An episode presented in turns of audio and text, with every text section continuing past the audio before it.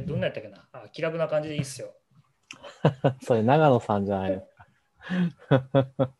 気楽な感じでいいっすよ。いやーもう、もう丸3年ぐらいやってないですよね。そうでしたっけね。私が何の仕事してた頃だったかな。そうやったの思い出す気がするけど。あ、ダメだな。わかんないな。思い出さないな。あの、カレンダーのアプリを作ってらっしゃる人のスポはいはいンサーを受けて、はいはい。あの辺りでもうなんか終わった記憶があるんですよ。そうですね。あの、マイマイク一度も使わないまま、終わるっていう。そう、終わりましたもん。結局、マイク、まあ、マイクあった、あった方が良かったのかもしれないけど、全然これでいけますからね。うん。で、そういう意味で言うと、一回あのマイク使おうとしたことあるんですよ。あの、このズームの、なんていうか、会リモート会議が多くなる。いや、あの、はいはいはいはい普。通にリモート会議のために音質が良くなるかな。あのマイクは難しいですね。置き場所がだいぶ、多分ね、スタンドとかをちょっと考えないと、指向性が多分強いから、そうなんですよね。だから。多分アームとかでこう持ってこないと、あそうそうそうそうそうそうそう。うんどうしてもこう、ノートパソコンだと横に置いてしまうってことになるから、なんか絶対あると思います。全然声が入らなかったんですよ。で、なんかヘッドセットがやっぱり一番安定するなと思って。まあ、すよう、まあ、さいまあ、最近のはようできてますからね。まあまあ、そうかもしれないですね。うん。この3年ぐらいはどうどうどうでしたか？まあそんなに変わらないですよね、やってることは。私の場合、ずっとまあ、まあ、多少、なんだろう。まあ、幅がちょっと広がったりとかはあるような気もしますけど、まあ、モバイルの領域でのソフトウェアをずっと書いてるっていうのだと、まあ、あんま変わらないですね。なるほど。マネージャーになったわけでもなくっていうことですか？ら、そんな話ばっかしてますけど。そうですね。ぼで僕はね、もうね、あの結構変わっ、ま、マネージャーになったのよりは、仕事が結構し変わったんですよ、カテゴリーが。え、そうなんですか？カテゴリーっていうか、ターゲットっつうんですかね。うん。これはもうなんか上司とかにも言ってるから、上司っていうかまあ、上の人にも言ってる。一時もうなんか一回、あの、会社転職しようかなと思った時もあったんですよ。おお意外だ。いや、それはなんかネガティブな意味ではなくて、はい。結構まあ、一通りやりたいこととかがこうバーってやって、区切りがついたんですよ、こう。うーん。で別にまあ、新しい仕事が、新しい仕事とか、まあ新しいターゲットが今の会社で見つかったらそのまま行ってもいいし、なかったらなかったで、まあ転職もいいかなぐらいの感じだった。で、ちょうどまあどうしようかなと思った時にマネージャーにあのプロモーションがあって、あとさらにその新しいネタを同僚が見つけてきて。一緒にやりやれへんみたいな感じになって、結構また新しいことをやり始めて3年ですね。もう全然今までとちょっと違うことを僕は結構やってます。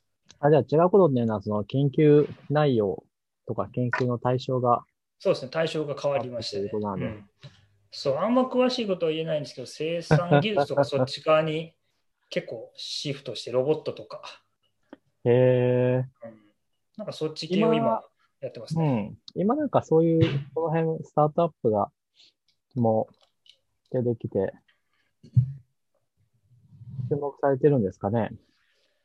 まあ、まあ、今、うん、今、あえてみたいな感じもあるけど、ずっと、どうでしょう？なんか僕が思うのは、まあなんか、いわゆる AI とかのブームがあって、やっぱりあの、なんていうんですかね、一通りなんか面白いことはやり尽くして、うんうん。で、やっぱりほんまに便利になるようなことをしようとすると、物を作るとか、運ぶとか、あとまあお医者さんみたいなこう医療とか医薬品に使うとか、多分そっち側がやっぱり行くとこやと思うんですよね。うん。多分だから今、まあやっぱそういうところにみんな、どうその、今までまあふわついてたっていうか、まあやっぱりその研究っぽかったようなやつをどう実際の社会に持っていくかっていうところが、やっとこうみんなやり始めてきたというか、っていうことかなと思いますね、僕は。ああ、わかります、わかります。そんなのありますよね。いいんじゃないですか、すごく。そうそうそう。まあ、iPhone で言うと、あの、あれじゃないですか、3年、4年ぐらい経ってきて、そうですね。あの、スクエニとか大手がこうゲームを出し始めたり、なんかこう JR がアプリを対応し始めたりみたいな感じじゃないですかね。まあ大体ね、みんながそう、的をも持って、それを前提にしたら良くなったみたいな感じで、そうそうそうそう。うん、そういう、あんまりこう、まあ大体どういうことができるのかみたいな、夢を、めっちゃ夢物語ではなくなった感じで、そうそうそうそう。まあ、なんか僕はもうその3年はそんな感じですね。じゃあ、割と、ううんん。車は関係なくなったんですね。まあまあでも車業界だから、まあ車はですけどね。あ、なるほど。さまあ最終的には、その、車業界の生産性を高めるとか、そうそうそうそ効うそう。率化するっていうことにつながるわけですね。そうそうそう。まあ、そういうのをやってましたね。そうそう。で、あれや。何話すかの前のリスト。そうだ。iOSDC が終わりました。岸川さんは2回喋ったんですよね。そうですね。まあ、あと私、パンフレットの端末に、コレクションビューのレイアウトの話を書いてるんで、まあ、それもすげえな。多山だな。まあ、うんなんでしょうね。やってる、えっと、まあ、申し込むとき、あの、CFP を書くわけじゃないですか。はいはいはいさ。っきはまあ、あれ、いつ頃だったかちょっと忘れましたけど、多分7月ぐらいですね。まあ2ヶ月ぐらいあるから、まあい、まあまあいけるよなと思ってやるわけですけど。まあ実際行ってみるとまあいけないんですよね、もう。あの、まあいけないっていうか、3本も出すからだよ。いや、多分ね、あれ本数とか多分関係ないんですよね、きっとね。関係なくて。え全部通ると思ってました？いや、まあまあ、原稿は、まあ、そんなに言っても書く人いないだろうから、なるほど。まあまあ、いけんじゃないかと。で、まあ喋る方も、まあ、まあどっちかぐらいはそんなに、あの、似たようなことを喋る人もいないから、通るんじゃないかなけど、うん。ただまあなんか、そうなんですよね。ただまあ、に日本、そのままやるとはあんまり思ってなかったから、っていう感じですね。うんうんうん。で、どっちも全然関係ないやつですからね。だから、どっちか進んだらどっちが進むってわけでもないんで。だからあれですよ。ソースキット LSP の話の方は、まあなんか、あれは結構重たそと思うでしょ？うんただね、あれは、なんか、本来は、こう、もうちょっとこう、進めて書きたかったんですけど、結局そっちの方は何もできずに、5月とか6月ぐらいに、バーッと作ったやつの、なんてう。いうか、ビューみたいな。そう、残りを、そ、それの、そう話しただけだから、っていう感じではありますね、自分としては。なるほど。だからあの iPad のデモとかは、もっとしっかり動いてたりすると、する予定ではあったんですよ。なるほど。まあ、まあ、とはいえね、まあ、ちょっと、まあ、あれ、構想はいける、うん、まあ、iPad 受かつのはまだちょっと、いろいろ、クリアしなきゃいけない部分が多くて、ちょっとめんどくさいなっていうふうにずっと思ってたんで、まあまあ、あんなもんかなっていう感じはあります。なるほど。一週間ぐらいずっとこう時間を取ってやろうやろうと思ってたんですけど、あんまりやる気がなくて結局、そうそう変わらなかったってやつだから。そんなんで殿堂入りすんなよ。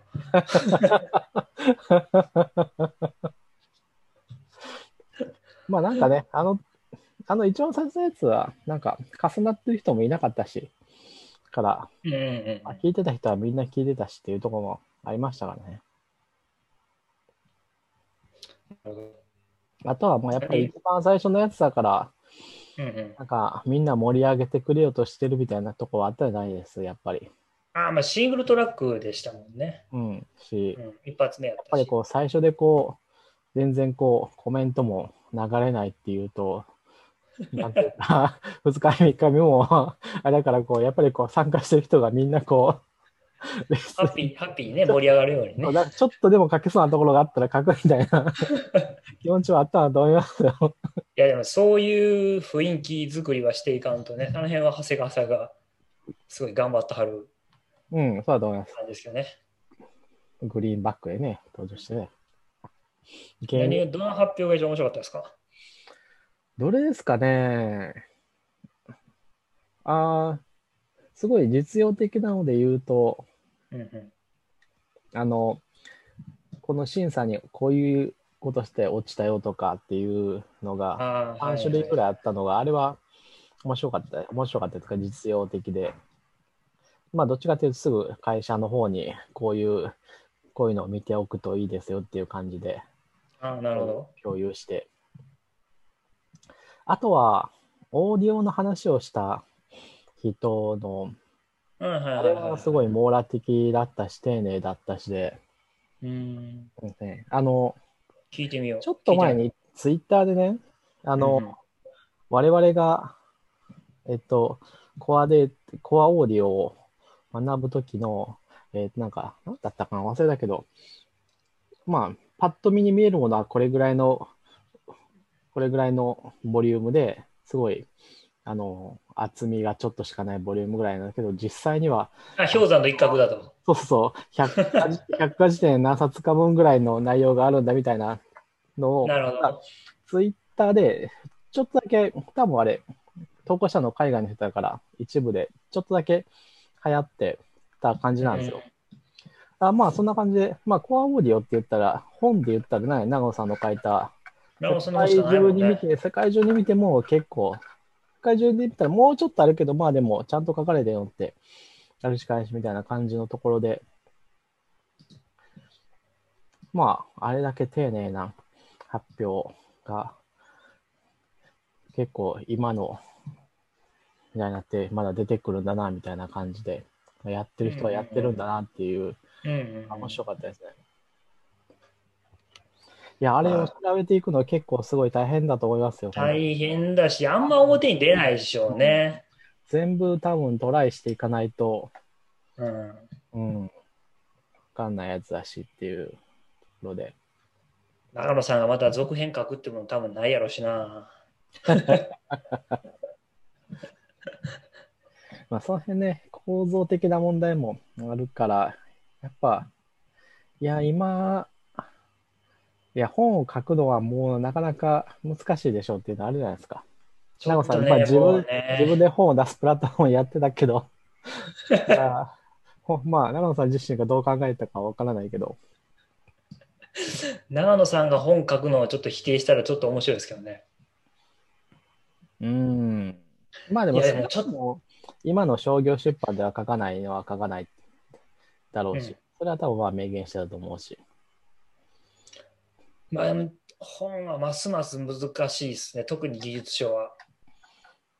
いや、まあなんかそういう本を書くとか、うん。あと、まあ例えば行政にソフトウェアエンジニアが行くみたいなところも、まあ要するにそういうなんかこう、割に合わんみたいなのが、あの、どう解決したらいいんだろうなみたいなのをぼんやりと考えたりはするんですけどね。まあ、難しいですね。今のところ。行政にエンジニアが行くっていうのは下請けとしてではなくて公務員、国家公務員みたいな感じで行くってことは、例えば今回のデジタル庁みたいなやつ？あ、そうですね。うん。多分給料半分ぐらいになるよ。半分って、うん、まあ半分で済めばまだいい方かなって感じですけどね。どうなんでしょうね。は半分。半分、半分かな。ねいや、日本であの人が行って陣頭指揮取ったらいろんなチームが組めていいんじゃないかなっていう有名なソフトウェアエンジニアが行ったら給料半分はなんじゃないかな。うん下手すると公務員だと副業禁止規定みたいなの引っかかったりするし。そうですね。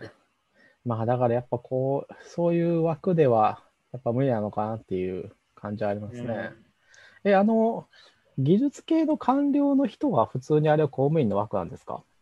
あの、建築とか技官、技官ってやつです、それは。あるじゃないですか。あれ技官でしょ。はい。うん、だから理系の国家公務員種試験みたいなのがあるんですよ。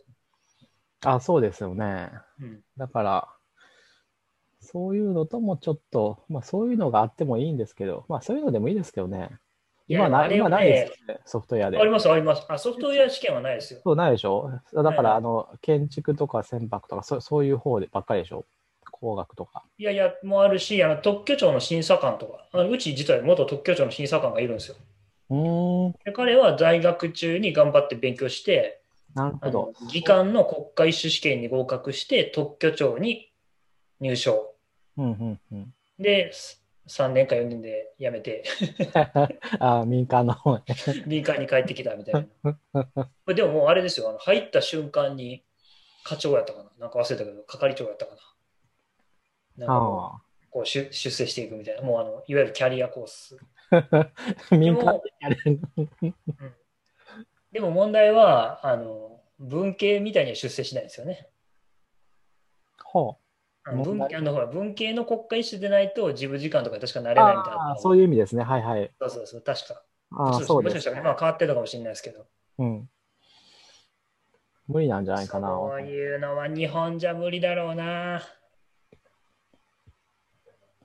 無理ですかね。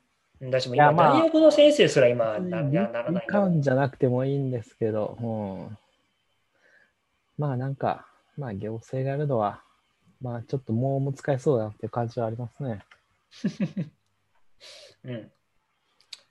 まあ、でもね、なんか、デジタル庁でハンコなくすとか言ってくれてるから、多少はマシになると信じて、うん、まあ河野さんは、まあある程度分かってやってるから、まだ期待を持てる。まあでも、伝わってくる、まあまあ、あれですね。伝わってくる報道をあんまりこう飲みにするとあれだから。いや、犯行をなくすっていうのも結構、それだけ聞いたら結構微妙な、あれです、アイデアですよ。なんか、うん。ハンコで住んでるんだったら、ハンコでいいから。んけって？そう、ハンコは問題では、うん、問題ではないと。いや、うん、うん、言いたいことが、要はですよ、ワークフローっていうか、そうそうそう。我々サイドの話で言うと、なんか役所の人がマッパーで頑張るのをちょっと一旦良しとするのであれば、うん我々サイドで言うと、あの、ファックスの受付だったり、あの、郵送とかは、あの、全部、自動化は無理だけど、あの、紙を使わないで足りてるん、足りるんですよね。もうファックスって、アプリで、無料で1日1通ぐらいまでやって送れるし、郵送も PDF がダウンロードできたら、あの、郵便局がやってる Web 郵便っていうサービスで、そんなんあるんですか？ああるんですよ。え PDF に書いて、あの、Web 郵便で送ったら、手続きって済むんですよ。で、ハンコは、たかがハンコ程度で済んでるぐらいの手続きだったら、どうせわかんないから PDF スキャンしたやつで OK っていうのであれば、こんな画像をポンっておあのか 置いたらいいんですよ。私、あの、なんだっけ、青色申告のなんとか手続きって、開業届か。あはいはい。あそれ全部あの税務署から PDF ダウンロードして、ハンコの画像を貼って、あとは全部、コン Mac で書いて、Web 読みで送って終わりですもん。だから、マジか。自動化はできないけど、電子化は、こっちサイドで言ったら、もう大体いけるんですよ。あのよそそれ以上余計な手続きを増やさないでくれれば。それに加えて、なんていうか、今、カードリーダーがいるとか言ったら、私は結構、あの、あれですね、嫌ですねっていう。嫌で。すね。税金とか、持ってないし、私。僕持ってない。でも税金はあれですよ、あの、ユーザー名とパスワードで最近できるから。あれもでもまあ、うん、微妙ですよ。一回行かなきゃいけないでしょ。そうそう、一回行ったらめちゃくちゃ楽ちんですよ。うん。まあ、一回ぐらい行ってもいいけどね。いやあれは僕結構革命的に便利だった。一回行くだけで済んだから。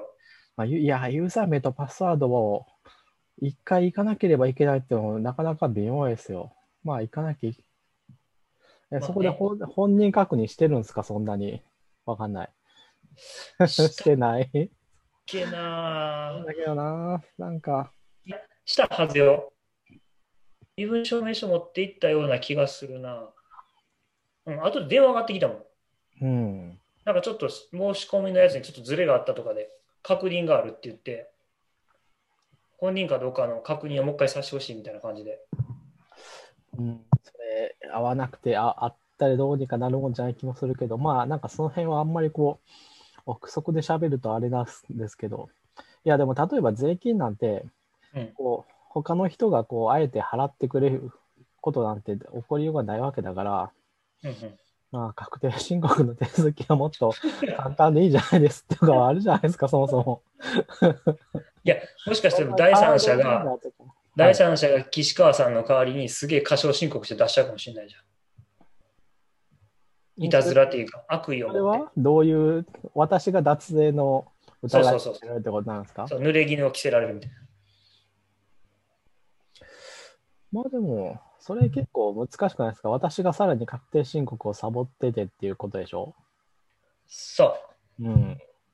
まあ、あんまり意味ないと思いますけどね。まあなかなかないと思いますよ。そもそも、あの、所得の、なんていうか、確定申告は、手続きはて、あれがないと税務署だって何もわからんってわけでもないわけじゃないですか。まあね、お金の流れはある程度追ってるとか言いますもんね。うん、もうどっちかっていうとそっちをちゃんと合理的にしすればいいと思うんですけどね。まあままあまあ、まあでも言いたいことは分かります。うん。あの、うんまあ、ハンコなくすより、ワークフローの改善っていうか、ワークフローを抜本的にどうこうした方がいいってことでしょ？あ、そうそうそううんあと、あの、ソソさんみたいなウェブ郵便を知らない人結構多いんで、あれは革命的に便利だということをちょっと。それは知らんかったな。ちょっとあの送料は倍ぐらいかかりますよ。120円ぐらいだから倍とはいかないけど。でも、まあ、プリントアウトし120て、忘れたけど、まあ100何円かする。でもまあ全然いいですよ。プリントアウトしてごちゃごちゃする手間全部省けるわけでしょ？そうそう。いつもはこの郵便の代金わかんないから切って適当に貼っちゃえみたいなこともないんで。うんうん。な郵便局行ったよ。郵便局は行かないでしょ。さすがにあの、いや、でもオフィああ、そうか、みんなないんか。僕はたまたま、いや、あありますけど、郵便出しに行くのに郵便局に行って待ち、あの、整理券取ってまでやらないですよ、さすがに。あ、そんな待つ？あの、めっちゃ待ちはしないですよ、あの、役所と違って。でも、一人二人は、普通に、ま、いや、すぐ呼ばれるけでもど、すぐ呼ばれるけど、あじゃあ、認識と違うか、僕、税金なんか全部あの簡易書き留めで送ってるから。ああ、ああ。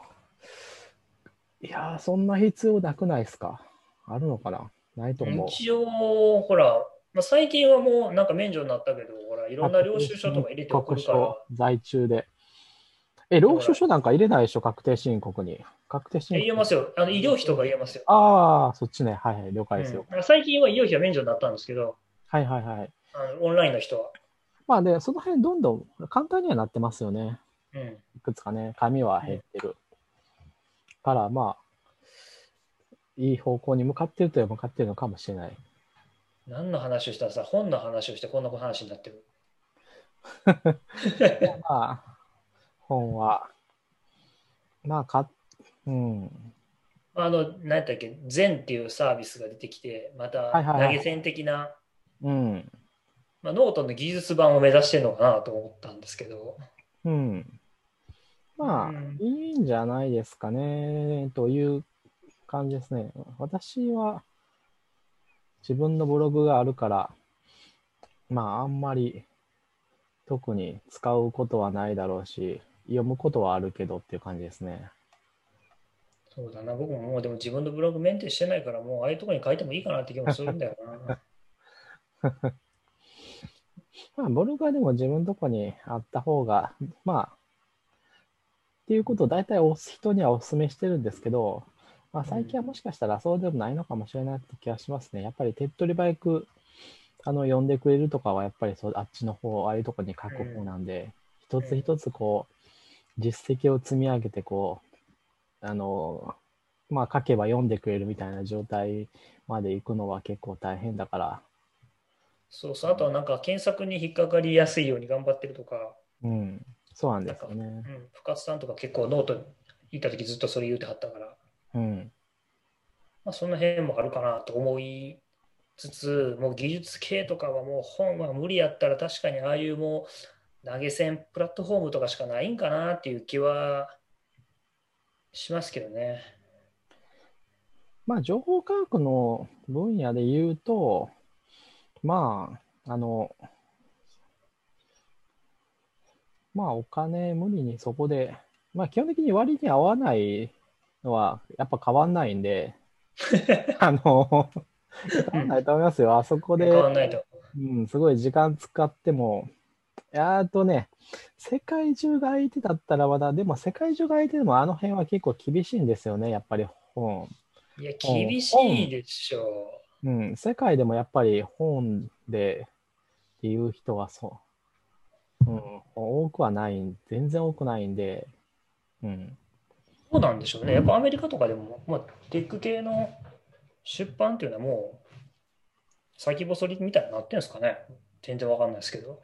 先細りなのかどうかはちょっとわからないですけど、あの、もらえるお金はそんなにこう、大きく変わるものではないですよ。うん可能性がたあの広がってるという部分もあります。やっぱりあの、まああの読んでくれる人がそう多いんで、うんあの、理論的にはまあ青天井ですよね。英語で書けば。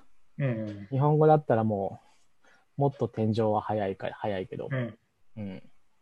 まあ、うんとはいえ、そんなには、うん、あの、ほとんどの本はそこまで売れないっていうのは一緒なんで、まあ、やっぱり。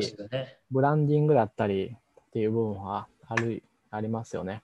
そうですね。だからそうなってくると、まあ僕はある意味で投げ銭で、ドキュメンテーションを自分で頑張るとちょっとご褒美がもらえるレベルのシステムがもうなんか限界なんかなって気がししてきますけどね。うん。で、まあ、あんまりお金もね、結構微妙なんですよね。いや、あれで、まあ、今は結構、うそれが結構ポジティブに働いてると思いますけど、うんうんあの、お金は結局、こう、すごい絶対的な価値に換算されてしまうんで、その、あものすごく頑張ってやったやつが、これだけの評価かみたいな風にも思えるわけですよ。あ、なるほどね。うん、そうそうそう。ね。だから、あの、まあ、私は、こうん、これはもう本当に自分の経験からの話だからすごいバイアスがかかってるんですけど、まあ、基本的にはこうプライスレスな価値を求めて、うん、コミュニティ活動みたいなのとやっぱり一緒なんで、まあ、やるのがいいのかなとは思いますね。あ、わかりますね。なんか僕からするとちょっとね、少しずつ論文チックになってきてるなって気はしますね。うん、論文って基本的にあの書いてもお金にならないんで、はいはいはいはい。うん、ただまあ、ある程度そのレビューとか有名な雑誌に載るとサーティフィケートされるというか、うん、まあ、あと学術論文を書くと、まあ、ドクター取れる、ドクター要件になるみたいなありますけど、基本的にはあれはあのコミュニティに対して情報を発信する、あれ100本書いても1円にもならないんで、ダイレクトには。し、まあ、やっぱりあの評価にはつながるわけですよね。実あの評価にはつながる。もうダイレクトですね。まあ、うん。し、まあ、相相手の評価は、あの実力はそれでわかるし、我々はコード学校と一緒だから、ソフトウェアエンジニアの場合は、お金を稼ぐ手段がやっぱりちゃんとあるんで、それを使って、まあ、あの、コードを書く仕事でお金を稼ぐ方が、まあ、割はいいとは思うんですよね、とは。まあ、でもこれ私、バイアスがかかってるから、わかんないけど。まあ、まあでもやっぱりななん、なんていうんですかね、あのいい本が売れるわけではないので、まあ、それ岸川さんがさっき言ったのと同じですけどね、そのなんか人気のカテゴリーに書いたとか、まあ、それはそうですね。そうそうそう、そういう意味で言うと、まあ、その人気の、すごいニッチなソフトウェアエンジニアリングやってる人は、まあ、さすがにソフトエンジニアだからというだけで、うん、そんなに難しいけど、あまあ、だから、選択肢はあっていいと思います。別に。うんうんし、あの、前は、あの、こっから先は有料ですみたいな風なシステムには仕組みにはなってないので、あれはいいと思いますね。うんうんまあ本は別だけど。で、あとまあちょっと本の体裁、まあよ、えっと、これは何が言いたいかというと、お金を払わないと読めない情報っていうのは結構評価がしにくいんですよね、本当に。基本的にこう情報科学の分野でこうクローズな情報がしで質ないものがあるかっていうと結構難しいんですよね、やっぱりね。なるほどね。うん。どえー難しいっていうか、えっと、オープンな情報でいくらでも質がいいものがあるし、トップの人が書いたオープンな情報っていうのが存在するんで、わざわざっていうのは、それと比べてしまうと、みたいなのはまああるとは思うんですよね。うんうんそこはちょっと難しいところかなと。そうですね。確か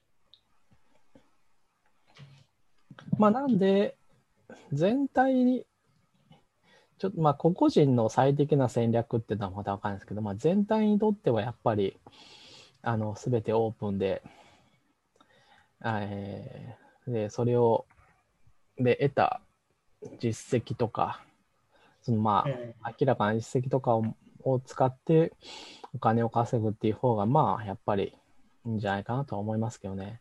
うんその要はその本とか、あの、ウェブの、全だけじゃないですけど、各種のプラットフォームで多分稼ぐお金っていうのはかなり高が知れてるぐらいな感じにしかならなそう。それをそこに、まあそこに、それに対してみんなが頑張るっていうこともありえないと思うけど、まあなんか、そういうのが、に、で、そういうのが、を使ってみんなで頑張ってお金を稼ごうっていうのは、まあちょっと多分、まあ違いそうだなと。僕も違うと思いますね。まあ僕もあの、なんだっけ、iOSSD ハックス10年前に書いたときに、うん、もうこれはちょっと仕事にはならないなっていう。まあ ISSDX はね、私、あれだったからあんまり言わないけど、でもまあ、あの、環境もね、結局担当の人何もせえへんみたいなのはだいぶ、それ、これ、P とこの話じゃん。いやまあ、ほとんどの人の担当の書籍の編集担当の人は何もしないですから、うんなんかそういう人に当たったら当たりだから、なんかそういう人に当たった、もし聞いてる人がいたら、その人は絶対にこう。そう、絶対にその人と常に仕事をすべき。絶対逃がしてはいけない編集者ですよ。うん、でもあれでも何回か増刷かかって、ああ、まあ、こんなんもんかな、みたいな。うん。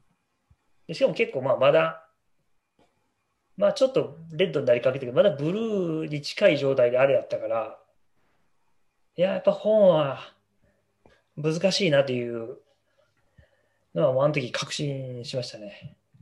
まあまあ、難しいっていうか、まあ、もう、ある種の貢献っていうのは正しいですね、コミュニティへの。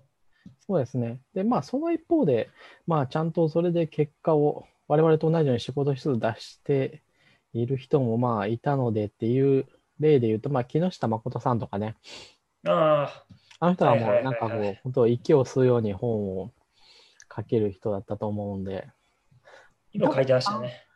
あ、そうなんですか？いや、じゃあじゃあいや、あの人は書いてましたね。あ、そうそうそうそう。うん。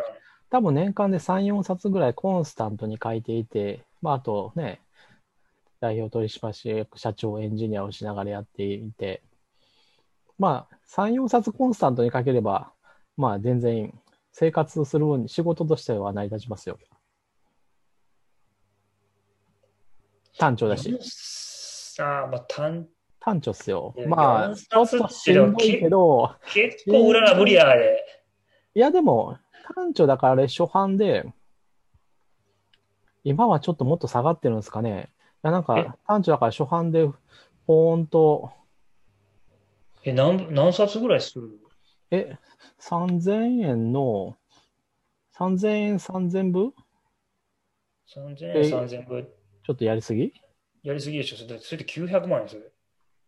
ああ、そんなもんか。だから、あ、そんなもんですね。10で10%で、印税10%で90万か。違うでしょほら、100万円ポンと来て、100万円じゃない。うん、で、まあ30、3000円す、3000円、3000冊、3000部ってのはちょっと多いかもしれないけど、まあでも、コンスタントに3、4冊書けるんだったら、まあ、いけるでしょっていう感じはあるでしょ。うん、うん、しんどいな。まあ、しんどいですけどね。しんどいですけど。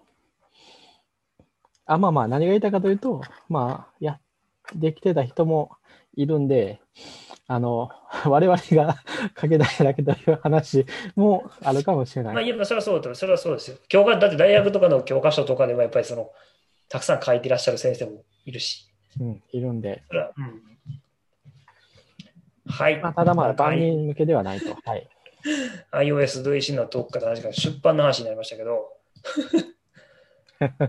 僕が面白かったのは、あ、そうだ、一つ聞きたかったね。なんかツイッターにも言われたんだけど、あの、家庭くんいるじゃないですか。はい。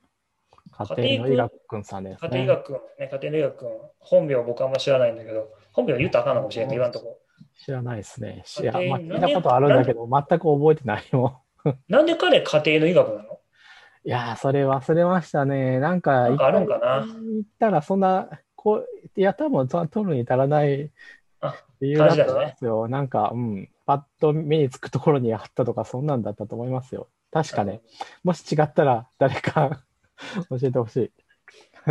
そうそう、家庭くんとちょっとなんかざ ISDC 的雑談チャンネルで、なんか、あ、そうだ、アフィン、アファイン、アフィン変換のなんかセッションがあって、そこでなんか雑談してて、いはい。星なんかすそうそうそう。で、彼、ちょうど今大学2年ぐらいだから、なんかその解析数学とか線形代数をやってるんですよってな。言って、うん何のためにやるのかよくわからないみたいな話をしていて、で、まあ僕、ずっと数学である程度使ってご飯食べてきたから、いや、こんな風に使えるんだよとか、なんかまあ、例えばページランク、まあ今は多分全然違うアルゴリズムだと思いますけど、はいはい。ページランクでこんな数学の土台を使ってやってんだよみたいな話をしてたら、結構面白かったらしくて、来年 ISDC でトークしてくださいよみたいな。受けてましたね。それ、まあ来年までま、またな、まあ待ってもいいか。うん。まあでも、せっかくだ準備から。大変、準備大変なんですけど、まあせっかくだ雑から談するでこうエッセンスを話すんでいいんじゃないですか、とりあえずね。そんな聞きたいかなと思って。なんか、あと、コココヒーさんかなうん。彼もなんか聞聞いてみたいですって言ってたけど、でも彼確か僕と同同じ学科だから、お前知ってるやろって、そういえば、大学も一緒ですよね。大学一緒で同じ学科なんですよ。大阪大。あ、そうなんですね。うん、僕のなん5、6個下ぐらいの後輩だったはず、確か。うん。もうちょっと若いかな。もうちょっと若いかもしれない。うん。でもなんか、そう、そんな、それって聞きたい人おるのかなと思って言ってたら、まあ家庭君とかちょうど今勉強してる最中だから、ちょうどいいかもなっていう話をちょっと思って。ただ結構大学の授業って、僕前で議論になるんですけど、何に使うかあんまり言わないんですよ。まあそうですね。し、あんまり、いや、だからそこに疑問を持つのはなかなかやはりさすがだなっていうところはあると思いますよ。普通は何にって言ったらそれは単位を取るためというので大体こう、あ、だからそれにそう単位を 取らなあかんからみたいな答え方をしないソンソンさんもやはりさすがだなと思いますね。まあしないと思いますけど。なんで線形代数勉強するんですか？単位取るためやって。それ何の答えにもなってへん。いや、でも大学でって言うとね、いや、でも、そういう意味で、いや、でも大学でじゃあ一般教養何のためにあるんですかって言ったら、あれはでも単位うーんを取るためと言っても間違いではない。それはあんたちょっと寂しいわ、考え方が。いや、でいやも、今大、えリベラルアーツをちゃんとやってる大学、そんなにはないわけだから、大学の、う、うんんなでも大学の授業、まあ、大学の先生今すごい頑張ってるからね。。うん、頑張ってる人見てはるから何とも言えないですけど、プログラミングとかがもう遅遅れてるのは事実だと思いますよ。まあ、プログラミングはまた別の本題がありますからね、あの、いや、なんていうか、あれ、教えるとかいう速度より、ちょっとごめんなさいね。水を。教える速度よりも、し進化の速度の方が速いから、どうやっても遅れていくわけじゃないですか。なるほど。こう最先端を大学でこうカリキュラムをこうで教え 大学じゃなくても本当にだから自分で研究分野を見つけるマスター、ドクター以外のとこれだと最先端を、まあ、最先端じゃなくてもいいのかもしれないけど、さそう最先端じゃなくてもいいと思ってて、素養です、素養すらないじゃないですか。なるほど。その別に、じゃあ大学生が全員微積知ってるかっていうと、別に理系でも解析とか全然みんな線形代数が流行ったけど忘れたみたいな人多いけど、まあ、なんかそういう分野があるっていうことは、まあなんか知ってるじゃないですか。はいはい、そうですね。そう。そういう単位、うん、そういうレベルで、うん、そうだから、まあ、一般教養ってだからそういうものであってしかるべきで、だからプログラミングってものがあって、なんかカチカチスイッチしてるだけじゃなくて、なんか高級言語みたいなのがあったりとか、実はなんかコンパイルっていうのがあったりとか、なんか変なコード書くと大変なことになりますよとか、なんかまあそういう、なんか触りとちょっとした実践みたいなのを軽くやるだけでも、あの、全然違うと思うんですよ。何も全員があなたみたいにコード書ける必要じゃなくて その、そう、そういうのが、で、な、なんでコンパイルとか意味わからない、何のために使うんやろって言ってみんな卒業していくんだけど、例えばそれがどっかこう大学卒業して会社入った時になんかエクセルでマクロ組む時に、あ、なんかこれ、なんかあの時やったな、みたいな。うん、で、コンピューターを使う時に手でやるんじゃなくて、コンピューターの真髄は、プログラムを組んで自動化することをやるんだよみたいなことをこう言っておく、教えるっていうのは僕は必要だと思うんですよ。そうっすね。えあそれはおっしゃる通りだ。そうそう、それはね、Excel が使えるとか、ワードを使えるとかじゃなくて、やっぱそこのコンセプトをやっぱ伝えとかないと、そうそう、ややもするとなんかもう職業訓練みたいになってるから、今の考え方って。そうですワードや Excel ね。なんてね、なんもそんな適当に使っても大体使えるじゃないですか、そんなの。まあ、そういうふうにできてるわけなんで、はい。そうそうそう あの、そう。そう、うん。ワンセメスターかけてやることじゃないんだよ、パワーポイントなんかそんな。まあ、次第はそれでいいと思いますけどね。うん。まあ、おっしゃる通り。そうそう、まあまあ、だからまあちょっとまあそう、そうまあ話戻すと、リクエストがあったかまあじゃあ来年やるか。来年、うん。まあそれかどっかでやってもいいけど、でもあんまイベントとか最近ないし、そうですね。うん。ここはなんかこう、数学だから、こう、佐野さんあたりがうまいこと。じゃああの人はマジガチだからダメです佐。野さん以外、じゃああの人ダメだ、あの人ダメ。ダメっていうか、いいいいんだけど、僕とは違う。それ僕は工学だからほとんど。あの人数学だから。え僕ああいうそこそ、そこそんな違うんですかとか言ったら全怒られるの然違う。全全然違う。全然違う。か。いや、でも数学っていうものは、同じものを扱ってるわけでしょ。別にこう、それは、それはね、あのね、スクラッチと LLVMIR ぐらい違う。一緒じゃないですか、それだったら一緒。全然全然違う。全然違う。最終的にマシンコードを生成してる。一緒じゃないですか。じゃあ最終的には数学の氷系、ある氷系において何かしら命題を使うっていう、証明したりするっていう仕組みは一緒ですよ。一緒です。いやだって、だって、スクラッチと LLV もあれできることは、基本変わんないですよ。もちろん、あの、あれですよ、制限によって、こう、スクラッチで例えば 5IO が、うん、スクラッチでカップラシステーメンの作り方ムコードは叩けないけど、はい。カ だってカカップラーメンの作り方と、あ、ちょ、いいし例えが出えへんな。あ、その例えで言う、はい。じゃあ、あのほら佐野さんとか心理を、その数学の心理みたいなところに行こうとしてるんですよ、僕の中では。まあな、いや、学習っていうのは何でも、何らかので心理を。も僕は、僕は佐野さんが考えたり、作作り出した定理とかをはいはい。見て、お応用、はい。工学の問題にそれを当てはめて解くみたいなイメージです。はいはいはいはい。だから違うんですよ、ステージ。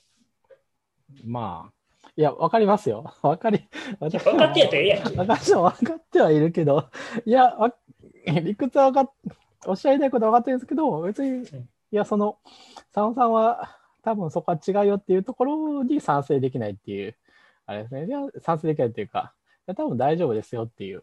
あああ、いやいやいや、もういや、多分ね、あのいや佐野さんがあの仕切りってくださったら僕はそれはそれで面白いかなと思うんだけど、なんかあの要求レベルが上がりすぎてしんどいかなっていう今、危惧をしてる。まあ、稲見さんとかかな。わかんない南さんもレベル高いよ。僕、彼の影響を受けて剣論の勉強し始めたけど、全然やっぱ分からへんもん。じゃあまあ、あとね、前の同僚でなんか、こう、前の会社ね、数学ランチの会っていうのが週1ぐらいで、またすごい回ですね。うんまあ、あの、数学に、趣味で数学をめっちゃ詳しくやってる人と、まあまあ、まあだ、数学のある程度大学とかで強いのある人と、まあ全然、私みたいにちょっと、あの、話ぐらいはついていくようになっておきたいみたいなぐらいの人と、みたいなあはいはいはいが、まあみんないて、まあなんか、過去の、なんかニコニコ動画とかには結構数学者の人が、なんだっけ、年に1回の数学大会みたいなやつの動画がニコニコ動画にあったりするんですよね。ちょっと忘れましたけど、名前は。えうん。そこでーこ。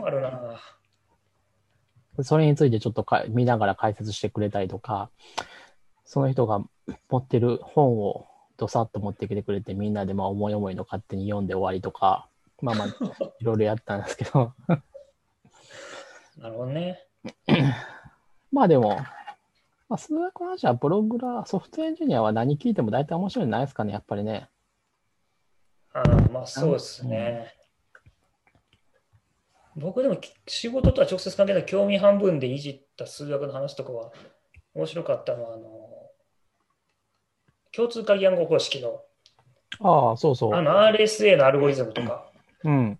いや、あれも、もうすごい面白いと思う。あれもやっぱりこう、私もビットコインちょっと手を出し、あの、実装の方に手を出してみたときに、ああ、面白いなってそうそうそう。思っあたし、そう、ビットコインはあれね、あのブロックチェーン、あれはうんハッシュだっけ、あれはハッシュが合うまでやるんだよね、確か。うん。まあでもなんか最近のやつは違うんでしょ？だいぶアルゴリズム変わったって聞いてるけど。ああ、そうなんですか。うんそうなのか。あと、なんだっけ、あ、ほら、iOSDC でもあの、ベジェ曲線の、ああ、はいはい。か。いや、あれも、あれは、あれこそ、ああいうふうに図解すると、すごい、わかりやすい。あ、曲線はこうやって、無数の直線で書かれているのか、ど。準備する人が大変よ。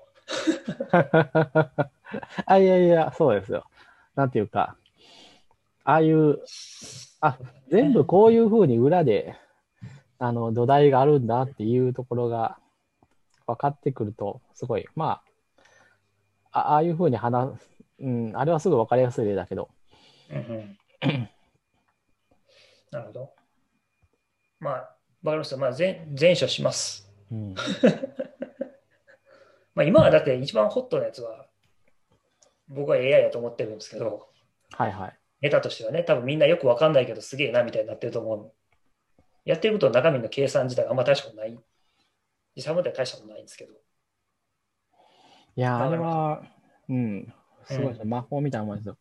あの、GPT-3 っていうなんか、すごい優秀なモデルがマイクロソフトが独占権を得たっていうニュースがちょっと前にあったんですけど、ああ、はいはい。あの、自然言語のなんか生成みたいなモデル。うん。はいはい。聞きました、聞きました。あのなんか GPT ってすごい、プロダクトでももうすでにすごい使われてて、なんか、すごい成果が出てるっていう。あれは、マイクロソフトが独占的な契約をしたっていうのは、あれどういうもんなんですか？なんかマイクロソフト曰く Azure プラットフォームでみんなが使えるようにみたいな感じな。モデルモデルを買ったのかな、うん要は、まあ、前もなんかで言ったかもしれないですけど、AI っていうか、まあ、機械学習って、まあ、y イコール x プラス b みたいな式があって、はい。で、x に、例えば文章を入れると、次の単語が出てくるみたいな。はい。そういうことなんですよ。例えば、翻訳、僕ちょっとまあ、もしかしたら自然言語処理のプロが聞いてたら間違ってるってことかもしれないです例えば、日本語を翻訳していくときに、私、X に私を入れて、そしたら次、何かが出てきてみたいな。すべて関数なんですよ、AI は。うんうんで、ただ、例えば画像を認識したりとか、文章を作ったりするときの関数ってまあものすごく膨大な。うん。y イコール x プラス b だと a と b しかはいはいはいはい。パラメータがないんるですけど、まあ、そこが100万個とか200万個とか、ものすごい A と B がまああるわけです。で、それを学習するため、それを調べるために、世界中からアホほど文章とかを集めてきて、で、アホほど GPU とかを並べて、一番その文章を生成できそうな A と B を選ぶ、探すっていうのが、いわゆる学習と言われてるんですね。うん。で、そうすると、おそらく、まあ、その独占権を得たって言ってるのは、その、で、一般的に、その、A と B をがどんな風になってるか、例えば、かけて足して引いて割ってみたいな、その式の形はい。をモデルと言います。はい。でモデルっていうのはまあ式の形なんですね。で、式の形にいっぱい未知数があるじゃないですか。A と B とか C とか D とか E とか、はい。X 以外の数ですね。うん。それをパラメーターって言うんですよ。はい。だから、モデルだけあっても意味なくて、モデルにそのデータをちゃんと説明できるパラメータを適切に学習しないとダメなんですよ。うーん。なるほど。でじゃあ、はい。はい、どうぞ。あ、いや、その、じゃあ、モデルとその学習した結果を使えるように。したっていうことですね。そそうですのためにお金をだから出したと。それを、うん。で、やっぱり基本的にみんなパラメータを教えたくないんですよ。うーん。やっぱまあある種の秘密の魔法みたいな。うん。ただまあまあ、そうまあ、まあ、もう Google とか最近全部公開しちゃってますけど、で、ひどいやつになってくると、なんかものすごくでか、例えば論文とかで発表されてるんですけど、はい。例えば Google とか Microsoft とかが論文出してるんですけど、GPU2000 台で2ヶ月学習したらこうなりましたって言われても、もうそんな計算施設誰も持ってないんで、はい。あの論文で書かれても僕は意味ないんですよ。うん、うん、うん。だから彼らはもうパラメータで学習したやつも貸してあげると。はい、はい、はい、はなんい。か使ってみたらパブリックに出すからみたいな。で、多分そういうそのモデルとパラメータを GPT-3、GTP が忘れたけど、そいつはまだ公開してないやつをマイクロソフトにまあ出してあげて。マイクロソフトはそれを自分のそのサーバー群みたいなやつでデプロイしてみんなに使わせてあげるよっていうスタイルにするのかなと。ななるほど。じゃあ、もともと別に誰かが使える、まあまあ、お金を出せば使えるかな、まあ、だったものをマイクロソフトが独占したみたいな感じではないわけですね。ないかもしれないです。で、しかもなんかその、あれ多分オープン AI かなんかの、あれですよね、自然言語処理の確かニューラルネットワークのモデルとパラメータ、なんかあれすごい精度が良すぎて、はい。なんか人があ書いたのかどうかがわからんから、公開したくないとか、すごい上から目線の発表を出して、あ、ああ、うん、自分でそれ発表したのかって、なんかそういう話にそうなってました。そうそう、あれはほんまかいなと思ってますけど、小説みたいなものを書かせてもすごい区別がつかなかった。ないや、なんかね、プロダクトで言うと、最近、あの、ジョブデスクリプションを書き換えてくれるっていうサービス、私は松立さんに教えてもらったんですけど、うん。あの、を使っ、が使ってるのはその GPT-3 だったんですよ。で、えっと、試すには実際のジョブデスクリプションを、ジョブデス書き換える前のジョブデスクリプションを上げなきゃいけなかったんで、私は試さなかったんですけど、まあなんかすごい、ハッカーニュースとか見ても、すごいめちゃくちゃ良くなったっていう、まあすごいだから結果はすごい、すごい実用的で、だったみたいなんですよね。うん、うん。多分だから、ワンパラグラフとかだと、もう多分相当いいと思いますよ。うん。だから長くなるとダメなんですよ、やっぱり。うーん。あの破綻しちゃうと。あ、そういえばね、あの DeepL とかの翻訳、はいはい。あれも、しあれとかで、その、英語の、英語って構造がはっきりしてる文章、あの、言語じゃないですか、文法構造が。はいはいはいだけど、あれを全く無視した翻訳を出してくるみたいなのがすごい不思議なんですよね。だからもうパターンを見てるだけなんですよ。うん。意味は解釈してないです。そういうところに、うんあの、その、主語、述語があって、でだから、こ構造を考えると、絶対にそういうふうにはなり得ないっていうようなものが出てくるのは、その構造とかを与えてもしょうがないっていうことなの。与えようがない。だし、構造を見てないです。うーん。なんかある文章が来ると、次はこういう単語が来そうだみたいなものを膨大なデータから学習して出してるだけなんですよ。なるほど。だから最初の Google 翻訳とかって、あばばばばばって適当な日本語を入れてもた英語になってたっていうのは、ああ。そういうモデルで動いてるから。なるほど。なるほど。うだし、ん。たまに DeepL とかはよく読まないと、たまに正反対のことを翻訳したりしますよ。うん。とか、あのよく読むと文章飛んでたりするっていうのは、そうそうそう。意味、要するに一気通貫した文章にある意味とか構造っていうのは見てないので、そうなんですね。見てないとそれはすごい難しいです。それはもうもう一個またメタな視点で、文章の意図みたいなものも知らなきゃいけないんで、多分結構難しいと思います。それはまだまだ。例えばだから小説を書いて、1章、2章、3章、4章、5章、6章まで何何万文字とかって書くってなると多分まだまだ無理だと思います。途中から多分話が変わっちゃったりとか。なると思います。あもう最新のやつどうかわからないですけど、やっぱりそのすごい長いあのセンテンスを、てかセンテンスじゃなくてコンテキストを見とくって難しいんですよ。うーん。まあなんか、その辺はまだ人間の方が、ある種の能力のある人は上なわけですね。うん。でもまあやっぱ音楽とか、まあ、将棋とか、やっぱりあ、まあ、将棋とか特にそうですけど、将棋とか囲碁みたいな、もう手数が定まってて、完全ゲームに近いものはもう人間は勝てないですね。うん。まあそれはそうでしょうね。何の話からこう、あ、じゃあ数学の話や。うん。まあ数学いいんじゃないですか？すべて。いや、まあそういう話をまあでもど歴史か。2ヶ月に1回ぐらいでやるのがいいんじゃないですか？持たんな、ネタが。一年に一回ヨタ話するぐらい。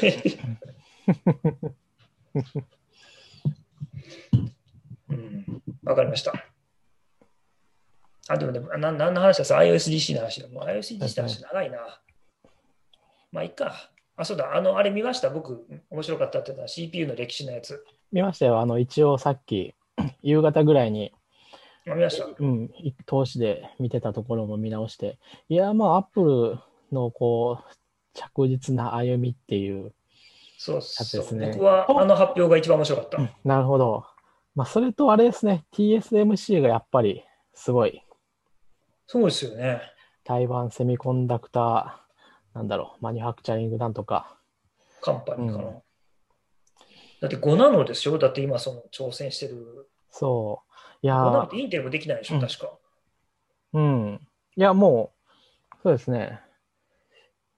TSMC の次は多分サムスンとかその辺でしょで、全然、まあなんか別の会社いたような気もするけど、まあ、もう TSMC しかいないですよ。あの、iPhone のチップを、SOC を作れるのは。というところに、あのポジションになれるっていうのはすごいですね。なんか。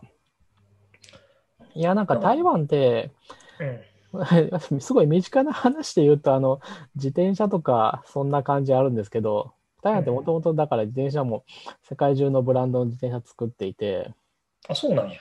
そうなんですよ。だから、まあ、ハイエンドのやつですけど、スポーツバイクって、あの、うーん、まあ今は一部違うけど、まあほとんど、ほとんど台湾でできてるんですよね。だからブランド違っても全部同じところから、まあ大体2箇所からで出ているみたいな感じなんですうんすごい台湾の中で大きな工場を持ってるところは2つあって。ただ、うん。ずっといいわゆるその、あの、委託先としてやってたんですけど、あの、今はそこ自体が、そこ自体も自分のブランドを出すようになってっていう感じで、まあ TSMC は自分のブランドでは出してない、ずっと委託先でやってますけど、うんうん。結局委託先が、なんていうか、委託元よりも全然力を持ってっていうのは、台湾の企業なんかそういうの得意なんじゃないかなっていう感じはありますね。まあ、なんていうか、そういうふうに触れる。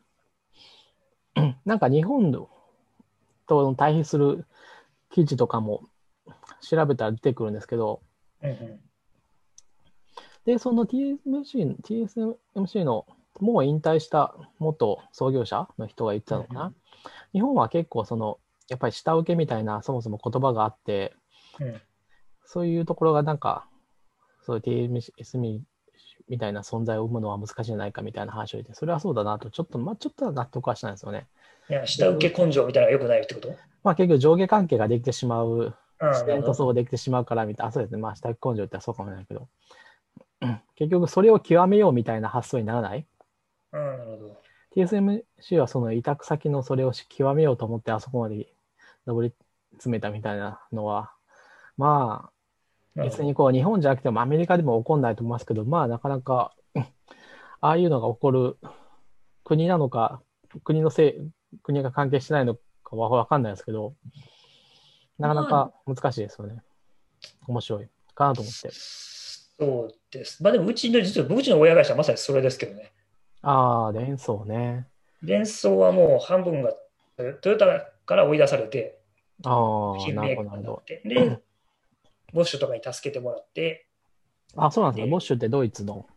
そうです、そうです。まあ、すごい昔の話ですけどね。あもう、ものすごい昔、ちょっとボイドッシュとかに助けてもらったり、出資してもらったりとかしたんだな。で、最終的にも立ち戻自自自自分自己資本に戻して、で、あの、トヨタだけじゃなくて、他のカーメーカーにも部品を下ろすようになってきたみたいな。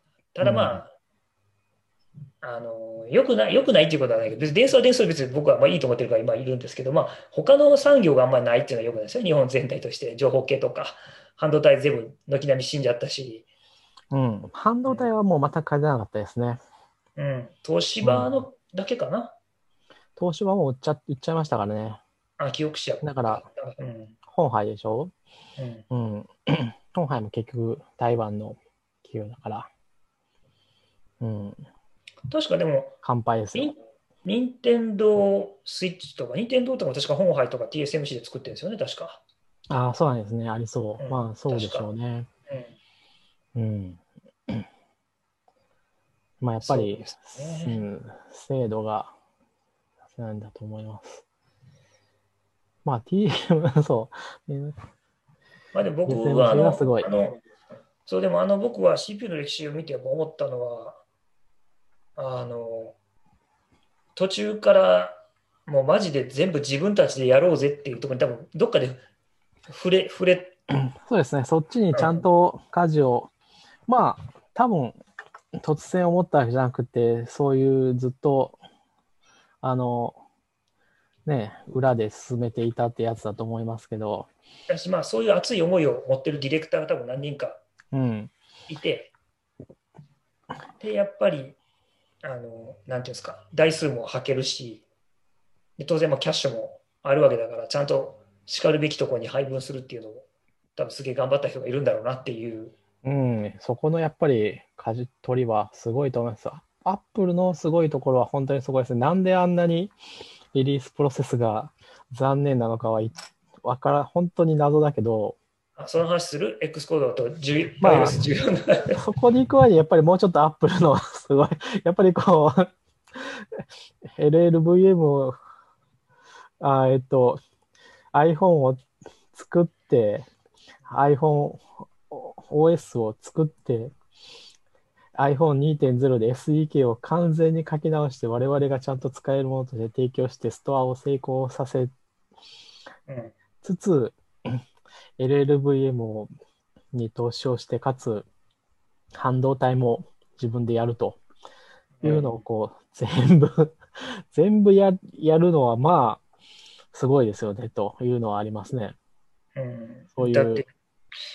事実上今 OS1 から作れるのは Google と Apple と Microsoft と Linux ファンデーションだけですもんね。で、Apple は、あの、ハードウェアとその中で動くチップを作れるわけからね。まあ、作ってるのは、あの、アップルはアッセンブリ、アッセンブリしてるだけだ、してるだけというとちょっと、あの、語弊があるけど。うん。とはいえ、設計、デザインしてるのはアップルだから。うん。うん。で、あの辺は、まあ、デザインとアッセンブリ、もうすぐ、もしかしたら、わかんないけど、アップル、ある程度作り出すっていうのはあるかもしれませんよね。アップル自分の中に持たないだけで、アルミの生成とか、あの、他に、他にやらせるだけで、まあ、ほぼあれアップルが開発したものみたいな感じありますもんね。あらしいですよね。なんか結構あの、うん、生産設備はアップル自体が結構開発して、うん、であのもう下請けの工場にもうドキュメントから何か渡して作れと。うん、で、終わったらもう施設ごと引き上げるみたいな。なんか仕様を書いて、この言われた通りに作れっていうよりは、もうプロセスから、あの、アップルがもう持っていって、やるっていうのを聞きましたけどね。まあ、恐ろしい会社だと思います、そういう意味で。いや、だから、いや、アップルの株価とかね、今、お手頃価格になってるから、まあ、買わないですけどね、アップルは。なんで？いや、もう、アップルの株を欲しいなと思い続けて、20年ぐらい経ってるわけだから、もう今更買わないですよ。まあ、っていうのと、まあ、あとやっぱり、こう、卵は一つのところに入れてはいけないっていう流れなんですが、またアップルの、アップルがあれよあれよというまで固めたら、私本業もなくなるわけだから、まあやめとこうかなと、っていうのをこう、10年以上思い続けてるから、まあ今更買わないですよ。まだマイクロ、まだマイクロソフトとか買いますね。いや別に分散投資でバイクアップルの株ちょっと買っておくぐらいはいいんじゃない？まあいいかもしれないです別けどね。にだから貯金全部アップルに突っ込んでってくれるまあ確かに全部突っ込むわけじゃないですからね。いやあおの手頃になったとこで買ったらいいんですけど。あなたの頭がその、アップルに全額投資しなきゃいけないと思い込んでるからそうなってるじゃん。だからこう、そもそも冷静な判断が私にできてないわけですよ。だめだからダメかなと思って。そうそうもう。ファンの心理になってるわけだ。そうそうそう。なるほど。いや、前も私800ドル行くぞって会う人会う人に言ってたんだけど、もう分割されてよく分かんなくなっちゃったけど、まあうんそうですね。うん。まあ買えば全然いいと思いますよ。そうだな、僕もで、まあなんで、するかな。ああ、佐さんはやった方がいいですよ。あの、あと20年ぐらいして、こう、いきなり始めるっていうと、もうそれはギャンブルになっちゃうから、うん。うん、体勢をつけておかないと。うん。まあ大丈夫だと思いますけど、今の会話見ても冷静なのはどっちかっていうと、孫さんの方だった。なんでギャンブルになってるのかわかんないけど、まあ別に長期投資ですから。そうそうそう。そうそう投資で思い出した。今度じゃあい家トークもしましょうか。うーん、家はなぁ、あれ、結局やめたなんだかんだで、引っ越し計画。うーん、まああんまりそうですね。いや、家はやっぱりこう、と不動産投資じゃないですか。うん。うん、住むとしてもね、まあ住み続けるとしても、うんまあやっぱりこう、不確定要素が多すぎるのと、うんうん情報の非対称性がきつすぎるのとっていう、こんな感じですね。まあ、だからあの、うん。なかなか、多分、まだそういう結論には、決断はできないかなっていう風な感じですね。カタログとか見るのは楽しいですけどね。わかりました。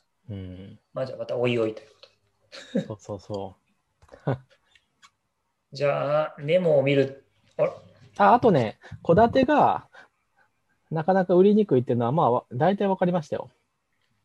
うん戸建てがマンションに比べて資産になりにくいっていうのは、うんあれき、あれ立地ですね。戸建ては立地のいいところには建たない。うん、なるほど。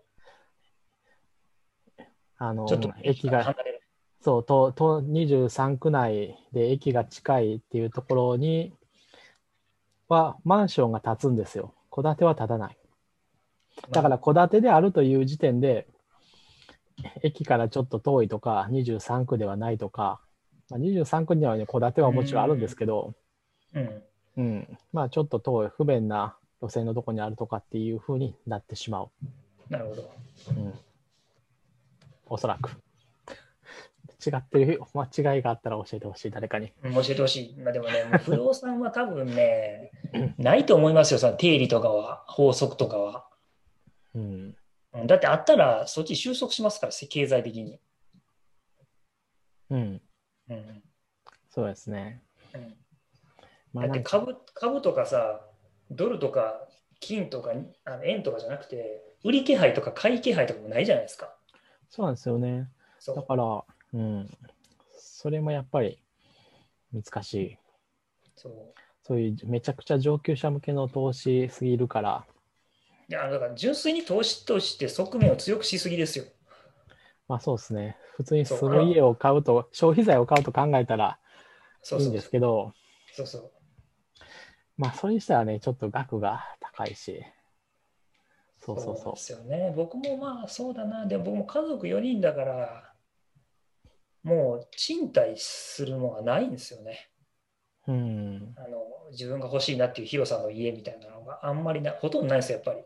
そうそう、広さないですよね。そう。広さないんですよ。今はその広い家建たないですよね。だから、広くて70平方メートル。うん。うん、うち今90、うん、いい庭入れたですね。5、6あるんで、いいですね。それぐらいないと、それぐらいの家が欲しいなって思うと、もう賃貸でなくて、ないと思います。そう。で、マンションを買うしてもほとんど、まあ、今回見つかったからよかったですけど、そうするともう一戸建てになったら、もう近所やったら一戸建て買えない額が高すぎてって、うーん。これ高いんですね。高いです。うん。その辺は。そう、めっちゃ高いですそ。んなじゃあ価格は維持されてるのか。うん、うん。まあ、じゃあ、まあでも来、るべき時が来た時にまたその話は盛り上がりましょう。そう、まあなんか、うん。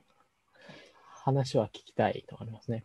何の話をするって言ってましたっけ？あ、で、X コードか。iOS えっと、ニュース、ニュースってメモ書きがある。iOS14、X コード、Apple Watch 6、Swift for Windows。うん。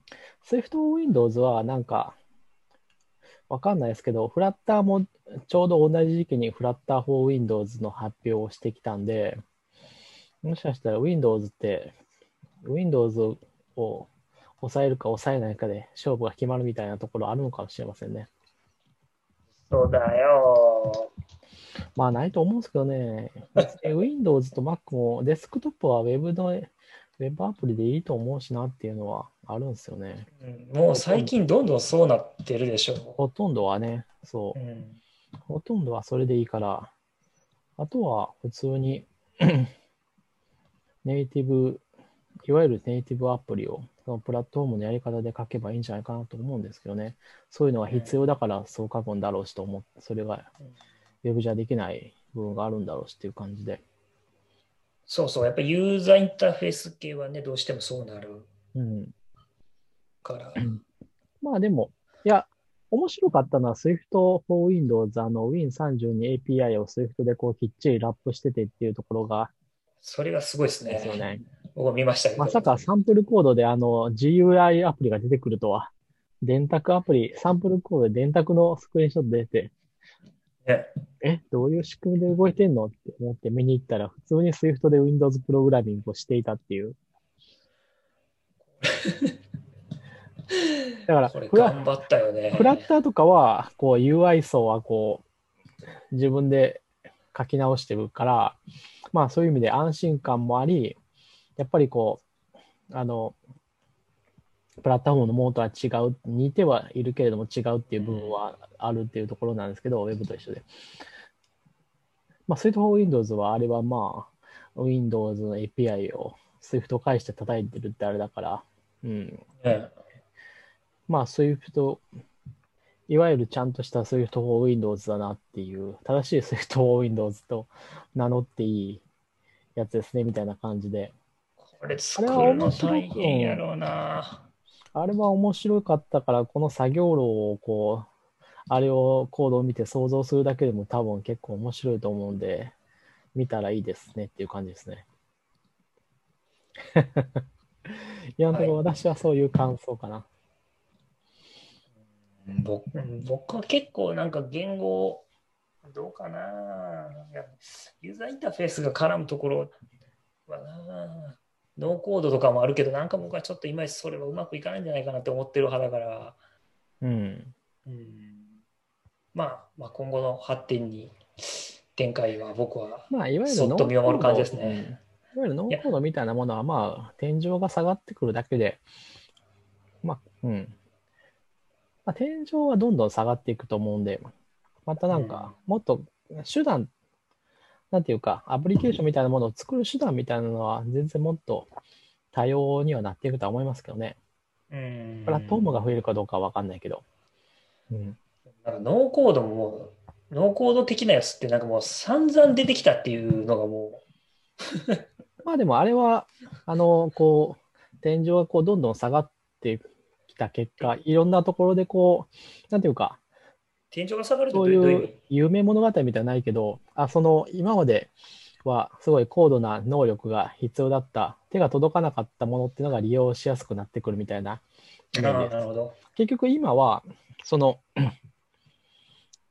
まあ、例えば、ウェブでアプリを公開するのは、あの、2年前とか、今私も Swift プレイグラウンドとか何やかんやって、あれ、 DigitalOcean っていう、あの、レンタルサーバーみたいなものにうん自分でこう、ソフトウェアをセットアップしてデプロイしてるわけなんですけど、あの、今はそれすらいらなくて、 Netlify とかで、あの、家庭君がやってる SwiftWasm のデモとかはあれ、 Netlify に、だから、あの、サーバーに自分でデプロイとかしてないし、うんっていうとちょっと語弊があるけど、まあまあ、サーバーに SSH でログインとかはしてないし、うんしなくて利用できるじゃないですか。まあ、うんそんな感じでこう、で、そそれの前って結局こう自宅内サーバーとかだったわけじゃないですか。みたいな感じでこう、全然こう、ポチポチっとサインアップするだけだったりとか、まあ多少はやらなきゃいけないけどみたいな、知識はいるけどみたいなところは、まあ簡単に言うどうなっていってるわけじゃないですか。っていうことですね。ちょっとずつ、まあ、外堀が埋まってきたと。そうそう、いろんなやり方で簡単にはなってきて、こう残ったもの、なんかこう、夢物語みたいなものは結局、まあ全然実現してないんだけど、どんどんどんどんできることは簡単になってきて、使える人は増えていってると。で、その代わりそれはただ天井が下がってるだけで、上は、あの、ずっと上にあるんで、うん。あの、その天井が下がって上に乗ったら、また上の、もう次の上の階の天井があるっていうだけだから、あの、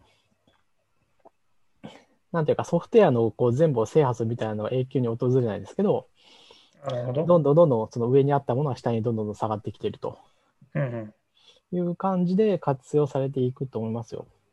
うん、なるほど、理解した。うん。Swift for Windows っていう、だから Windows も、昔は C++ で書くしかないわけだったけど、.NET で書ける、VB で書ける Swift が増えたからとか、うんっていうので、まあ、そういうのはどんどん、その、これからも、まあ、フラッター for Windows もあるし、なるほど。多分もっとこれからもどんどん出てくるんだと思います。まあ、あとはやっぱりユーザーですよ、ユーザー。なんだかんだ言って、うん、ラストとかはもうモジュラちょっと危なそうだけど、でももう、ラストはもう大丈夫なぐらいに使ってる人がいるから、そういうこと？あはいはい。あとは、うん、そういう人もやっぱりそれぐらいいたら、結構アップルの、なんなんだろう、アップル関係なくなってもう、ううん。ん、でも大丈夫なくらいにはなるんじゃないかと思いますね。今はちょっとまだわからない、そういう人がそういうふうになってるかどうかは。うん。でもコミュニティだけで立ち上がってるかってことね。うん、まだちょっと難しいかな。うん、やっぱりちょっとアップルな感じがするけどね。うん、まあ、まあまあ、でもまあ、最初に比べれば、もう相当オープンソース、オープンソース、オープンソース、オープンソースだし、オープンだから、そう。まあ、だから、うん。ソフトウィンドウで言うと、あの、Windows、Win32 API のラッパー、あれを、こう、メンテし続けてくれる人がこれから先現れるのかみたいな不安は当然あるわけじゃないですか。絶対ないでしょ。ただまあでも、こう、本当に Swift が、のいう人口が増えていて、Swift ファウンデーション、このファウンデーションフレームワークじゃなくて、ラストファウンデーションみたいな、はいはいものが。そうできるぐらいのものがあるんだったら、あの世界に一人だけしかいないってことはないんで、あれをやる、まあ、できる人は多分1000人ぐらいはいるし、1000人から1万人ぐらいはいるし、うんそれをやるモチベーションのある人は多分10人ぐらいはいいると思うんで、そういう、ううんん。風になっていれば、そういう人は大丈夫かなと。今はだからもうちょっと、うん、ちょっとき厳しいかなっていうのはありますね。そういうのいつ超えるかはちょっとわかんないけど。あ難しいです。まあまあ、でもまあ、スイフトは僕は結構いい言語だと思ってるから、うんなんとかなるとは思いますけどね。次、iOS14 が、リリースが短すぎた問題。 Xcode が、まあ、グダグダだ iOS14 った問題と X コードのリリース問題は、あれはダメでしょあれ、な、なん、なんなんですかね？なんであんな short no noticeイになったんだろうね。う。全然わからない。全然わかんないですね。まあ、X コー 僕正直あの、あの日は聞いてなかったから、まあ、最近もうしんどいから聞いてないんだけど、朝起きて、アップルのホームページ開いたらツイッターがみんな荒れてて、うん。なんか緊急事態だとか言って何かなと思ったら、明日リリースだって言おお、大変だな。まあなんか、クラッシュするとかで、で操作が詰まるみたいな重大なバグみたいなのは、まあ、そうそうないとは思うんですけどね。ちょっとゲームとかはわかんないけど。うん、ない感じだから、そこまでめちゃくちゃ気にする必要は、まあない、なかったというか、それはまあ騒ぎすぎは騒ぎすぎなんですけど、それはそれとして、プロセスは、それはそれとしてプロセスは全然良くないですね。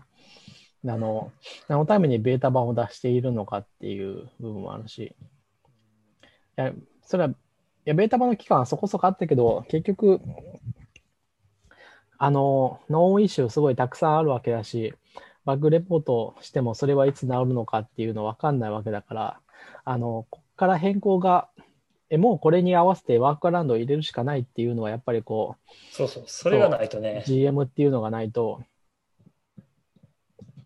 あれ、なんなんやろうね。いや、G、まさか GM の意味分かってないってことないと思うんだけど。なんかあったのかね。なんかマーケティング的なやつとかが。そんなに全然早く出さなきゃいけない要素なさそうでしたけどね。うん。MacOS なんか全然ほったらかして遅れてるわけだし。だし、あれかな、Apple Watch がどうしても出すためにはみたいなのあったのかな。うん。それも別に WatchOS だけでよかったと思いますけどね。無理なのかな。まあちょっと、まあ、ちょっとそれは難しいな。さすがに。だし、でも、ほら、Apple が経営がやばいとかやったら分かるけど、そんな金なんか腐るほどあるでしょって、まあ、キャッシュがあることかは別問題ですけど、うん。まあ、いや、だからなんで、ねなそう、不思議な、不思議な会社だなと。いや、X コードとか、X コードは本当にあれおかしいですよ。あれは、あの、うんいや、何がおかしいって、あの、同じ名前、同じ URL で別の バイナリーがこう、ダウンロードされてくるっていうのは、普通に考えたら、あれですよ、なんていうか、そのソフトウェアの仕組みをこう分かってない人が作業したっていうことなわけですよ。明らかに、あの、なんていうか、なんかキャッシュのせいなのか、CDN のせい、まあキャッシュか。な何のせいなのかそう、わかんないけど、あの、それは別の名前で、別の URL でやっていれば、問題自体起こらなかったことだから、そうそう。すればよかったのに、バージョンを全然12、GM で、あれだったら 12.1GM とか 12.0.1GM するとか GM、GM2 だって過去に出したことはあったし、あったし、X コードは次12.2ベータが出てるし、iOS は14.2ベータで10.1は飛ばしてるわけだから、別に連番にこだわったとも思わないし、まあ、そうすれば起こらなかったのに、それをやったのはなんでだろうって感じです。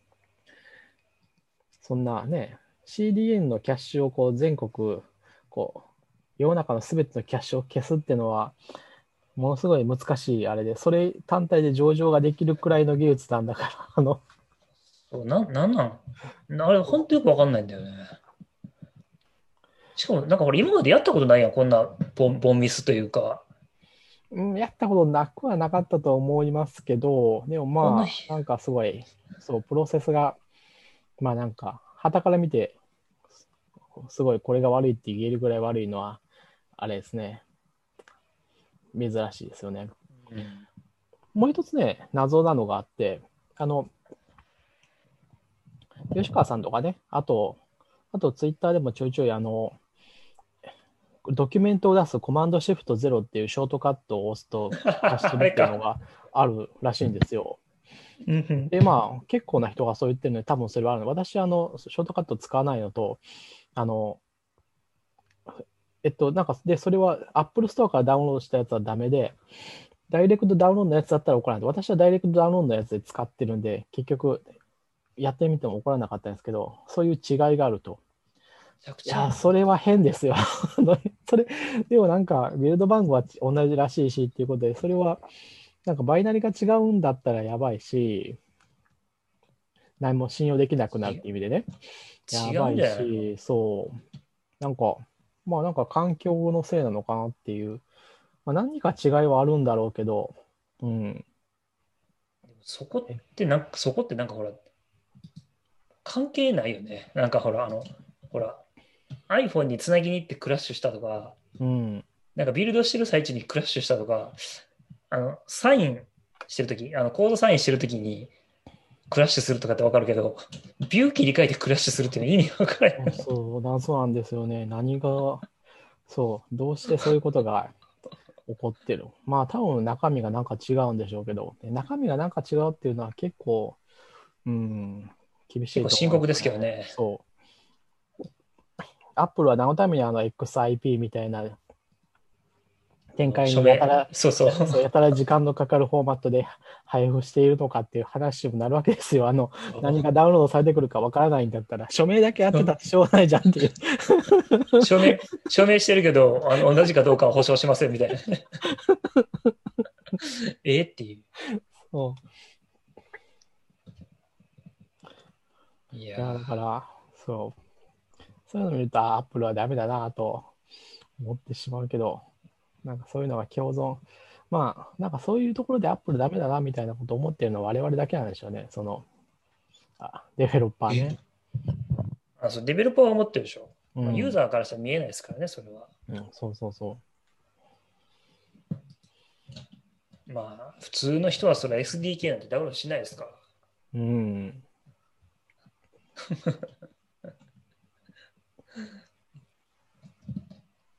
さて、まあ、駆け足でネタをしょ、ニュースを消化しましたね。ネタを消化しましたね。ちょうどまあ1時間半ぐらい。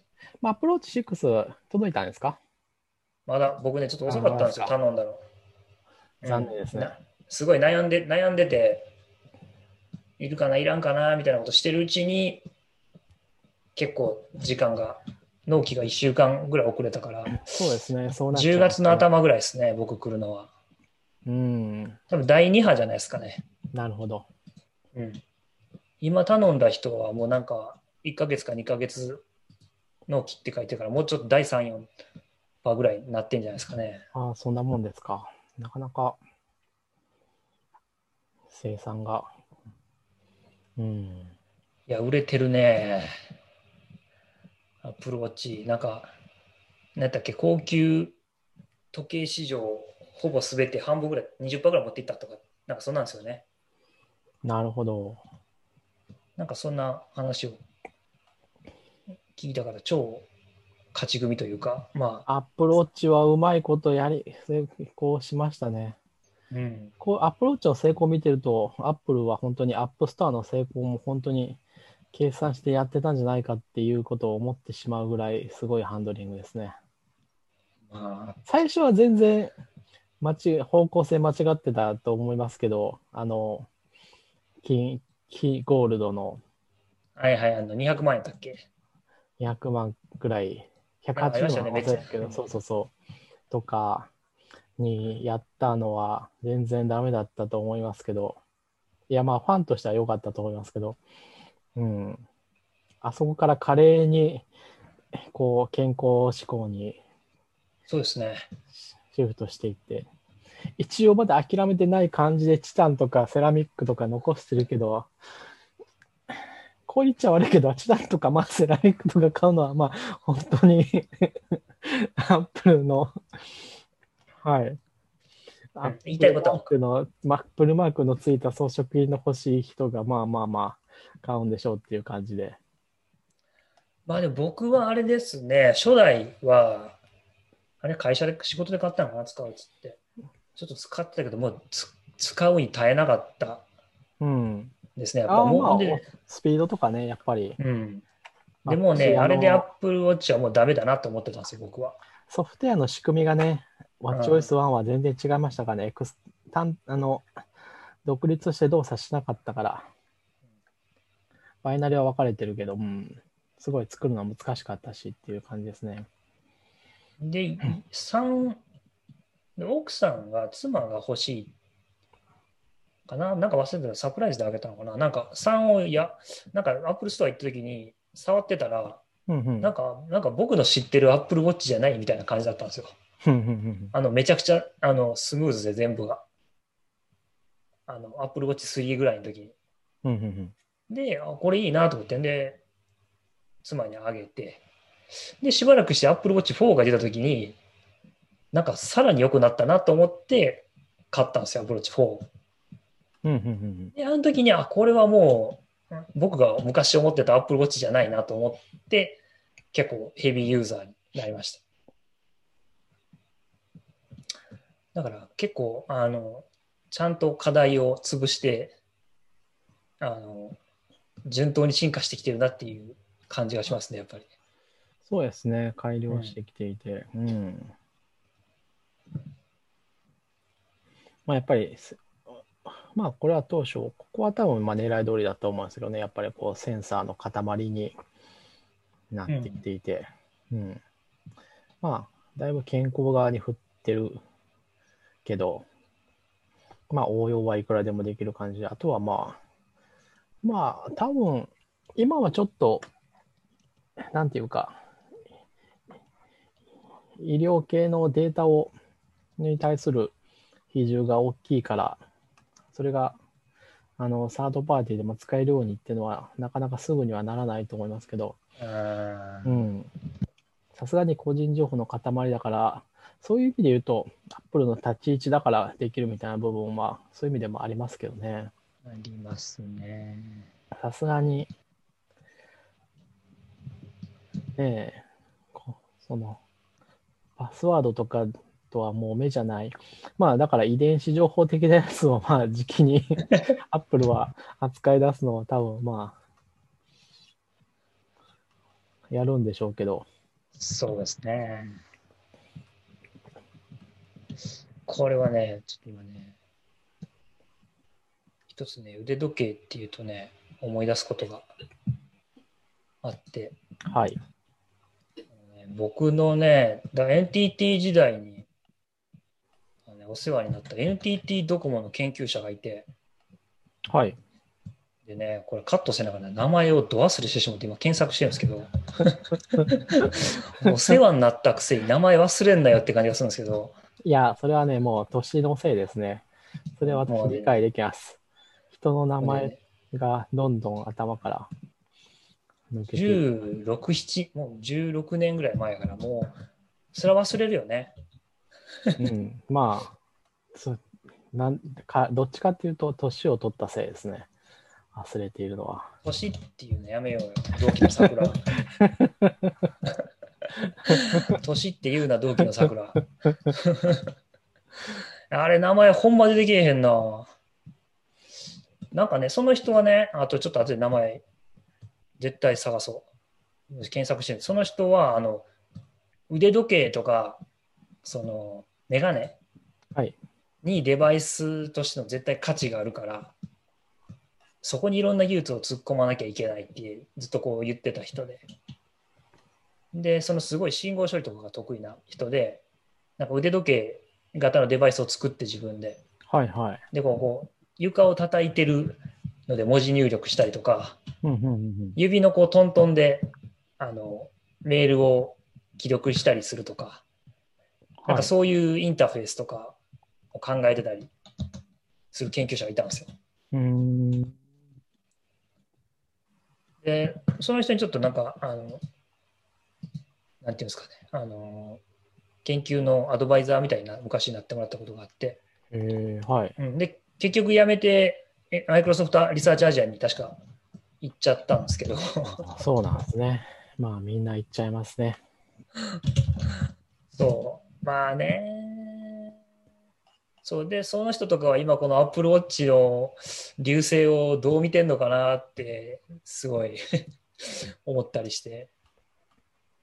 どうでしょうね。まあ、すごい先見の明のある人だし、いや、あの、自分の確信は正しかったと思って見ていると思いますよ。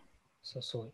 でも、なんか、結構ね、真面目な話をすると、僕、だから UI とかの研究、昔、ちょっとこれ、ちょっと、ね、ややりやりたかったってやってたんですけど、結構一、一時期本気でもうやめようって思って、研究的的なことは。はい。でななんでかというと、あの、iPhone の初代バージョンが出たときに、はい。あのテキストのエリアをクリックしたらこう、ピュッてこう拡大するインターフェースがあったじゃないですか。ええ。あれね、ああいうのなんか論文になったりするんですよ。おー、うん。でねはい。論文になった次の年か同時期ぐらいに iPhone がそれを実装して世の中に出してるのを見たときに、はい。これ研究じゃないよねっていう。ああ、はいはいはそう、これって機能の開発になってるやんと思って。で、なんか、そういうユーユーザーインターフェースのコンポーネント1個いいの考えましたって言ったところで、なんか他の機能との兼ね合いとか、デザインとか、い。はい。果たしてそれ本当にデバイスで動くのとか、いっぱいやらなあかんことがあらな、あらな、あるにもかかわらず、理想はい、カーネルパニックで録音が中断されて、僕の真面目なトークが20分ぐらい飛びました。そうですね。まあじゃあ、なんかまあ UI うんぬんかんぬんはまた、また今度お話をするということで、そうですね。さっきちょっと、けけ さっきまとめてしまったのが録音で飛んでたんで、あれですね。もうざっくり言うと、iOS、iPhone の最初の頃から GPU を乗っけてた Apple はすごいなっていうところで、冒頭に戻ってきてうまくまとまったねっていうことで終わっまとまったって。はい。あほんで、あの、さっき僕がお世話になった研究者の先生の名前は福本福本正明先生。先生。はい。はい。じゃあ、今日はそんなところで、はい。では皆様、えーごきげんよう。